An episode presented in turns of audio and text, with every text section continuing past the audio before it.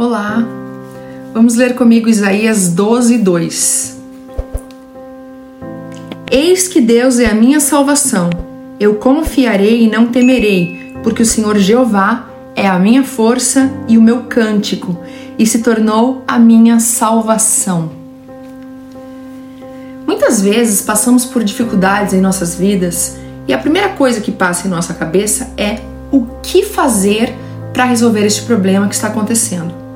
Porém, ao invés de primeiramente orarmos e buscarmos a paz de Deus para fazermos o que tem que ser feito com sabedoria, fazemos tudo ao contrário.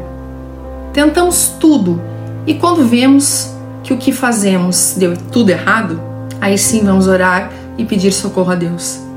No versículo acima, Isaías nos mostra como devemos agir, confiando e não temendo, porque Deus é nossa força e nossa salvação. Se Deus nos dá a salvação, por que não os guiaria em nossos grandes problemas, que para Ele são tão pequenos, insignificantes, irreversíveis a qualquer momento? Pense bem antes de agir. Quem confia no Senhor, espera e toma atitudes segundo a vontade dEle. Vamos orar? Pai, eu quero entregar nas tuas mãos neste dia todos os problemas e ansiedades. Eu quero descansar nos teus braços e receber a tua paz que excede todo entendimento. Em nome de Jesus. Amém. Deus te abençoe.